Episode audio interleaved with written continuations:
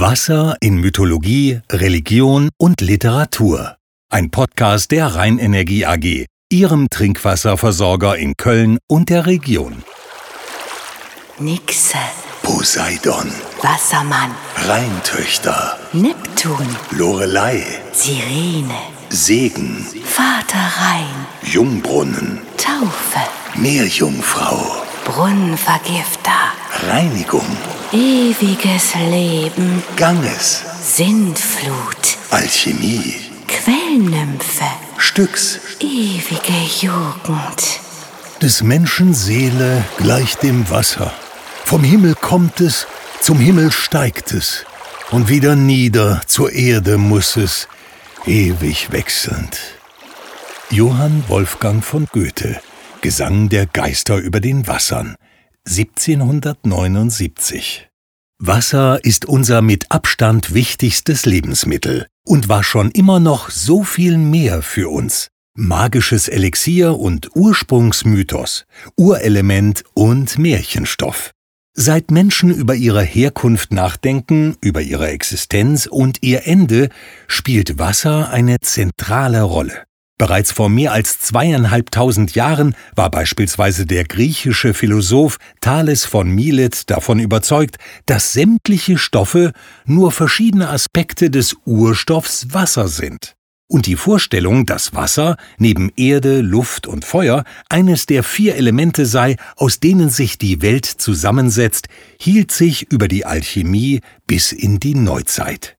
Erst die moderne Chemie räumte mit diesem Irrtum auf und wies nach, dass Wasser kein eigenes Element ist, sondern aus Wasserstoff und Sauerstoff besteht. Der mythischen Verklärung indes tat das keinen Abbruch. Noch immer ist Wasser, etwa in verschiedenen Religionen, von zentraler Bedeutung. Im Islam dient es der rituellen Gebetswaschung vor dem Betreten einer Moschee im Judentum der Reinigung in der Mikwe, dem Ritualbad, das mit frischem Quell oder tiefem Grundwasser gespeist wird. Hindus erhoffen sich von einem Bad im Ganges Absolution, und für Christen aller Konfessionen ist Wasser wesentlicher Bestandteil des zentralen Initiationsritus, der Taufe. Zudem dient es in vielen Kirchen zur Segnung von Lebewesen und Gegenständen. Der Kölner Domzeremoniar Tobias Hoppmann sagt zur Bedeutung des Wassers im Christentum Immer wenn wir eine Kirche betreten, werden wir direkt mit Wasser konfrontiert. Neben dem Eingang der Kirche befindet sich ein Weihwasserbecken. Wir sind eingeladen, den Finger dort einzutauchen, dann mit dem Weihwasser ein Kreuzzeichen zu machen. Und dieses Weihwasser erinnert uns an das Wasser der Taufe. Wir sind getauft, wir sind heute meistens mit Wasser übergossen worden bei der Taufe. In der Urkirche bei den ersten Christen wurde man nicht nur übergossen, sondern richtig unter die Wasseroberfläche hinuntergedrückt, so wie Jesus auch im Jordan getauft wurde. Man wurde unter die Wasseroberfläche gedrückt, man war sichtbar verschwunden für die Menschen und dann wieder vom Priester, vom Diakon, der einen getauft hat, emporgehoben. Und diese Taufe zu Beginn des Lebens, das verweist schon auf das Ende unseres irdischen Lebens. Irgendwann am Ende unseres Lebens werden wir in ein Grab gelegt werden. Auch da werden wir sichtbar von der Erdoberfläche verschwunden sein. Aber so wie wir bei der Taufe von dem Täufer wieder über die Wasseroberfläche hochgehoben wurden, so erhalten wir auch bei der Taufe ein großes Versprechen Gottes, nämlich das Versprechen, ich lasse dich nicht im Grab, sondern so wie du bei der Taufe von dem Wasser emporgehoben wurdest, so werde auch ich, Gott, dich aus dem Grab erheben, dir ein neues, ein ewiges Leben schenken. Das Wasser der Taufe, wo wir uns beim Betreten der Kirche mit dem Weihwasser daran erinnern, zeigt uns diese große Perspektive des Glaubens über dieses irdische Leben hinaus, die Perspektive Gottes hinein. Wir haben die Zusage Gottes, unser Leben endet nicht mit dem irdischen Tod, sondern es geht weiter mit dem ewigen Leben. Neben der lebens- und segenspendenden Kraft, die Gewässern, Brunnen und Quellen in vielen Religionen und esoterischen Systemen zugeschrieben wird, spielen Seen und Flüsse eine wichtige Rolle als metaphysische Grenzen. Den antiken Griechen galt der Totenfluss Styx als Barriere und Übergang zwischen der Welt der Lebenden und dem Totenreich Hades. Tethys soll der Sage zufolge ihren Sohn Achill im Styx gebadet haben, worauf der Junge unverwundbar wurde, mit Ausnahme der Ferse, an der sie ihn festhielt.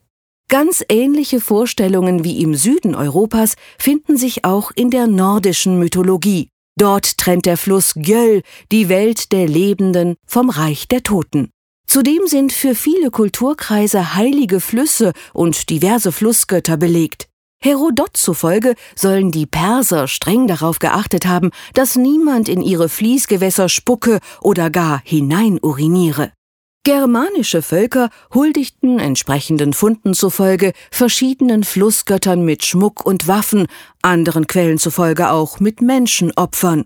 Und der Begriff Vater Rhein zeugt noch heute davon, dass die Römer einst den Renus Pater verehrten. Niederschlag finden derartige Vorstellungen auch in Musik, Literatur und bildender Kunst. Vater Rhein wird im 19. Jahrhundert im Zuge der Rheinromantik äußerst populär und in Richard Wagners Tetralogie Der Ring des Nibelungen hüten die Rheintöchter einen im Fluss verborgenen Schatz. Als Ort des Übergangs in eine andere Welt spielen Gewässer auch in Märchen und Sagen eine wichtige Rolle. Der Weg ins verwunschene Reich der Frau Holle führt im gleichnamigen Märchen durch einen Brunnen. Im ebenfalls von den Brüdern Grimm aufgeschriebenen Märchen Die Wassernixe fällt ein Geschwisterpaar in einen Brunnen und wird dort von einer bösen Wassernixe festgehalten. Und auch im Froschkönig steht ein Brunnen im Mittelpunkt. Die Rolle von Gewässern und Wasser in der Literatur hebt auch die Literaturwissenschaftlerin Prof. Dr. Anne-Rose Meyer von der Bergischen Universität Wuppertal hervor. Wasser ist in unserer Kultur und damit auch in unserer Literatur allgegenwärtig. Bereits in einem der ältesten abendländischen Texte in Homers Odyssee ist das Meer ein gefährlicher Ort, muss sich der Held Odysseus gegen Seeungeheuer und gegen ihm nicht wohlgesonnene Götter verteidigen. Er muss seinen Weg nach Hause finden. Das Meer ist Schauplatz von vielen Reise- und Abenteuergeschichten, auch ganz berühmten. Man denke etwa an Gulliver's Travels, also Gullivers Reisen, Melvilles Moby Dick oder an Jules Verne's Roman 20.000 Meilen unter dem Meer mit dem sagenumwobenen Kapitän Nemo. Das Meer steht darin für Freiheit und unbekannte, geheimnisvolle Welten. Das kann man heutzutage pauschal so nicht mehr sagen. Heute ist das Meer wie in Frank Schätzing Thriller Der Schwarm Schauplatz für Ökokatastrophen. Das Problem der Wasserverschmutzung hat längst auch die Kunst erreicht und ist darin ein zentrales Thema. Ebenso wie die Wasserknappheit. Davon ist in älteren Texten natürlich noch nicht die Rede. Wasser ist darin häufig ein Ort der erotischen Verschmelzung von weiblichem und männlichem, ein Symbol für die Auflösung der Grenzen des Ich. Viel zitiert ist eine Zeile aus Goethes Ballade Der Fischer. Den lockt eine Nixe in ihr verborgenes Reich, der Mann folgt ihr mehr oder minder freiwillig, oder, wie es Goethe formuliert, halb zog sie ihn, halb sank er hin.